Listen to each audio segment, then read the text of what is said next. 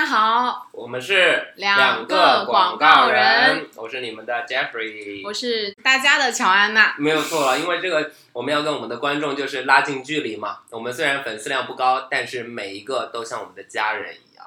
对，爱你们哟！节目一开始我们要恭喜一下乔安娜，大家一起来恭喜乔安娜。为什么要恭喜乔安娜呢？就是因为乔安娜已经连续升了三次级了。对，Amazing！那看乔安娜当年就是呃十几年前是一个实习生，她从实习生开始成为 Associate Strategist，就是这个 Associate Strategist 中文叫什么？叫。助理 策划师助理策划策略师吧。策略师对。助理策略师，然后呃十几年前他又再一次升级，从 associate 转成了 strategist，正儿八经的策略师了。然后就在前不久，小安娜终于花了十几年的时间升级成了 senior strategist。对，我在同一家广告公司花了三十几年的时间，终于升了三级。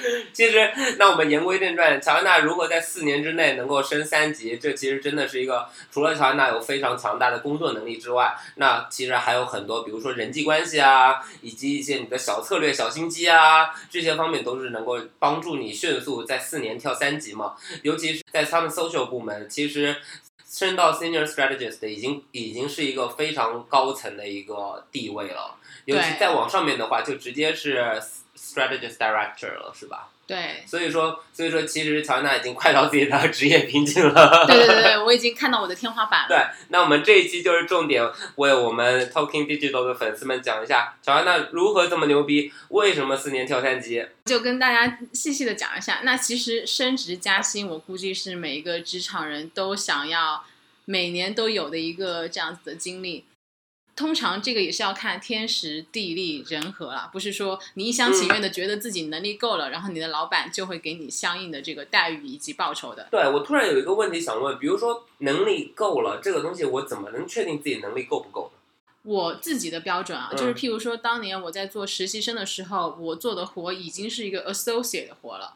然后我在做 associate 的活的时候，我其实已经在做一个 strategist 的活了。就是你做的活，你其实是要比你现在的这个这个 title 要更上一级的。乔安娜提出来的这个观观点特别好，这其实大家也可以用来自己给自己进行一个评估，你的能力能不能值得你升职，其实就在于你在做，比如说一个基础岗位的时候，你其实实际在做的已经是你上一级的内容了，那这时候其实就是一个你升级的预兆了，对吧？对，至少说你如果已经做了你上一级会做的事情，等有了一定的积累跟经验之后，然后老板又看到你做的不错，嗯，那你肯定是具备了那个岗位的能力的。那当时比如说你在 associate 的时候已经在做 strategist 的活儿的话，那我想问了，究竟是你自己争取这个 strategist 的活儿，还是上面的人直接给你指派了 strategist 的活儿呢？这需要自己去争取吗？我觉得争取肯定是也需要的，但是呢，有时候也当然也看你所处的环境。嗯，比如说有的人的公司，他可能层级分明是很清晰，然后每个等级都会有相应的人在那里，嗯，那可能你的机会会少一点。因为我当时的情况就是，我跟我报告的这个老板中间其实是有差一级的，嗯，就他其实是比我高两级。所以我自然而然的就会需要多做一级的活。所以职场小贴士，你的老板最好比你高两级，对吧？如果你发现你的老板就是你的直属老板，就只比你高一级的话，那我其实觉得在职场里面是很难混的，因为只比你高一级的老板，你只要升职了，你就是顶替他的。对，所以说其实升职还有一个很重要的因素就是。你升不仅仅是你升而已，你要知道全公司其实都在看着你们的，不是说你升了之后没有人知道或者怎样的。你升也代表了说别的同事也会有这个压力，嗯，然后或者说你这个业务线上你的老板你是不是取代了他？最好的结果当然就是你们一起升。对，但是如果大部分时候是如果 make 不到这个最好的结果的话，那其实很多时候就要去考虑说我是不是要换一个老板，或者是。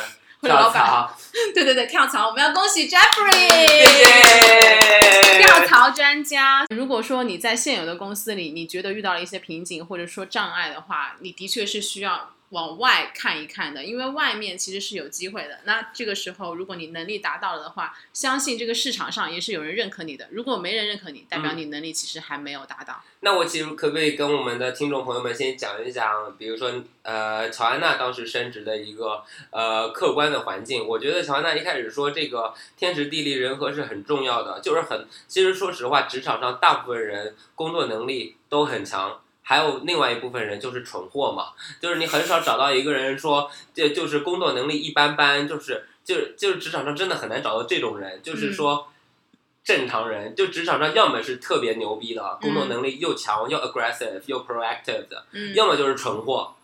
那你觉得正常人去哪了？没有正常人，我觉得社会上都没有正常人，就是要么是赢家，要么是输家。其实很多很很多很多很多工作能力强的人，他得不到升职这样一个机会。那为什么？其实就是我们对比乔安娜这个情况，其实大家就能看得出来，这天时地利人和有多重要。因为乔安娜一开始的时候，她之前也说，就是相当于领导是比自己高两个级的，所以说领导跟乔安娜之间不构成直接的竞争关系。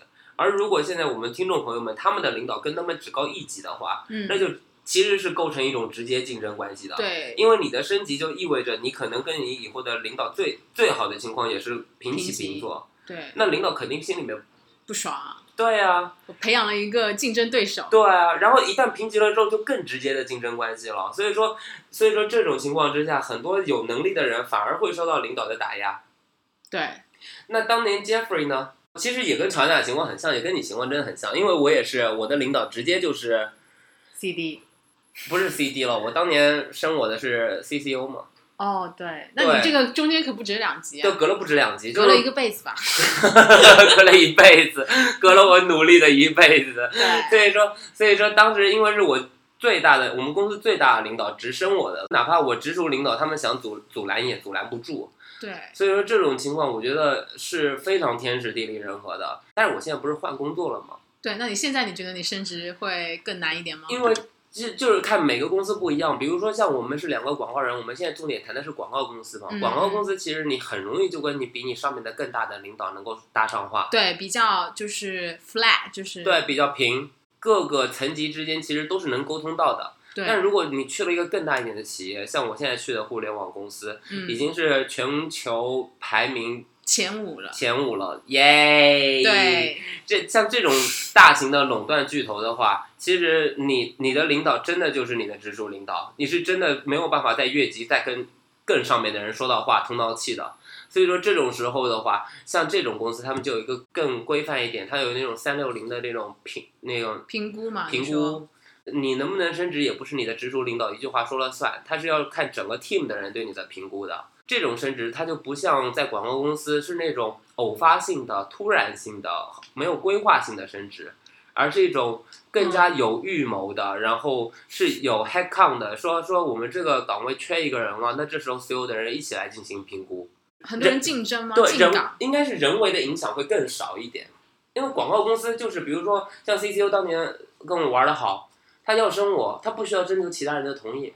因为他是已经最高级了呀，大哥。对他也不需要去挪其他的位子，他升我就升我了。嗯。但是现在，比如说大更大一点的互联网公司或者那种巨型企业的话，它其实里面一个萝卜一个坑。对，不可能说是哦，我觉得这个人值得升职了，我给他升一个职，能升到哪儿去呢？升不到。这个也是天时嘛。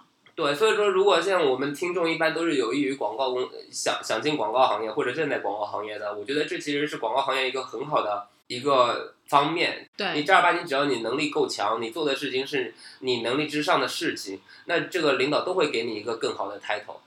对，其实广告公司的晋升的这个路径的话，我觉得相对于譬如说甲方的那些做品牌的啊，然后会相对要快一点。对，因为你其实一个人可能要负责好几个客户，同时要做很多事情。给你的机会很多，就是你学习、成长以及展示自我的机会都多。那你在这些项目的过程中，也可以跟你的上上级，甚至是老大，就是有一个接触。那他们都会对你有印象。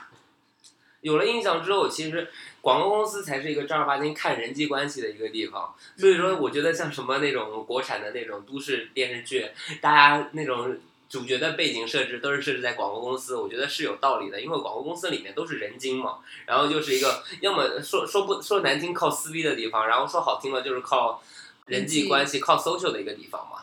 所以说你在广告公司里面讨人喜欢，然后你做的事情只要没太大纰漏，那个像乔安娜一样长得又美，然后这升职不是轻轻松松的事情嘛？Jeffrey 也升职升的停不下来，只是 Jeffrey 不想不想玩不想归功于什么？不想归功于你长得帅吗？但是三六零零，你刚刚讲的那个，我觉得其实广告公司也是有的，譬如说不用，对，或者说用的不好，对。他没有真正的很系统的去走起来。对。但你身边的人的评价肯定是稍微有一些影响的，这个就是也是人际关系的一部分了。对，就是你虽然可能平常的时候你可以撕，像 Jeffrey 出名的爱撕，对，但是呢，你真的不能撕关键性的人物，对，就是你不能得罪正儿八经能够影响你升职的人，对，因为那些人说一句话，你可能就泡汤了，对，或者你甚至就要被炒掉了 太惨了，你只能跳槽了。啊！所以说，这就是为什么 Jeffrey 跳槽的原因，是因为得罪了什么不该得罪的人吗？你只能靠着我们 CCO 来撑你了。我可能还要补充一点的，就是地利天时，就是那个时机。你可能说你老板升职了，或者老板走了，那你就可以升职了。那地利的话，其实就是看你公司的环境。我之前那个 team 就是不但没有升职，而且大部分人都被炒掉了嘛。所以说，如果你整个公司的这个收益或者营收是在越来越向上的话，那大家可能都都升职。对，有一个我没有讲到的，就是嗯其实通常伴随着你升职的话，也是你证明你业务能力的一个。一个时刻，那你怎么证明你的业务能力呢？就是你拿到了新的客户，哇，我们乔安娜最近又拿了一个新客户喽，要不要跟大家通报一下？但是我的这个新客户跟 Jeffrey 也有千丝万缕对，乔安娜拿到的新客户是我们公司的。反正就是一家世界前五的公司嘛。对，这一猜就猜出来了嘛，亚马逊。对，其实我刚刚说到，譬如说你实力够不够啊？除了说你要做你上一级的那个岗位的工作，你其实也要说，就是你到底有没有成绩？因为成绩都是你要拿出来说话嘛，是你的一个呃筹码。然后我觉得我们的听众最大的问题在于他怎么去要求想要升职这件事情。当时有要求自己要升职吗？有啊，你以为对，很重要。所以说，很多人就因为中国人的思思维态度，认为说你只要默默付出，你你你大家都能看得到。其实正儿八经领导们不一定看得到。他看到了，他也不一定给你。对，所以说你要说，这叫爱哭的孩子有奶吃。其实正儿八经，呃你做多少，你就要说出来，说我做了这么多了，然后你该该到时机你就要要，对你别不要。我当年我不但大要我我还我还威胁，对，我你拿了另外的 offer，对我拿着另外的 offer，我说不好意思，我走了，see you later。然后结果他说，哎，别走吧，给你升职加薪，然后对，其实这也是很好的一招，就是怎么提升职啊。其实通常有几种不同的情况。第一种情况呢，可能是说就有了一个坑出来了，那你是这个萝卜，你合适，嗯你可以去争取这个坑。那第二种情况呢，可能就是说啊，你拿到了一个更好的 offer，也不一定更好吧，你其实拿到一个 offer，你就已经有一个另外一个选择了嘛。对 bargain power，对，那那这个时候你又可以跟老板提出说，呃，怎么办呢？别人抢着要我，那你到底要不要给我更好的一个平台机会呢？那这个时候，老板如果真的认可你的话，他不可能让你走的。对他如果不认可你的话，他就会默默的笑着祝福你。对。我第二次走的时候，就是被老板，老老板也是强行留我，但是留不住嘛。留不住嘛。对，哪能跟就是亚马逊竞争？对对对，亚马逊厉害的，我们亚马逊是一个那个巴西的企业嘛。对，就是以木材生意起家。对对对，没错没错，大家别以为是卖书的那个亚马逊哦，不是的。但是我觉得，就是如果你真的想留在这家公司的话，你就不要把话说的太死，就不要威胁，对对，你是一种很好的商量，说我有一个更好的去处了，我可能想去。那这时候领导如果觉得你的职位和你的人工，呃，你的工资真的太低了，他们会给一个 counter offer，这样来留你一下。所以如果没有留你呢，那你就卷铺盖自己走人吧。对，如果没有留你的话，其实你心里面也应该有个数，公司其实可能你就是冗员，对真的没有那么在乎你。对 你只能去自己去那个亚马逊的热带雨林里找到自己的机会了。对你拿另外一个 offer 去跟公司谈的时候，真的就是要么就是公司流泪挽留你，要么就是公司开香开香槟庆祝你走。对，说终于走喽，也不要赔钱，就把它开了。对，开心的呢。哎，那我们最后还是以祝福脚脚呃脚安娜，然后成功升职，并且是四年升三跳，大家鼓掌。也祝福 Jeffrey 去到了更好的地方，在亚马逊的热带丛雨林里，对雨林里然后我们下一期会来讲这个雨林的法则，好拜拜。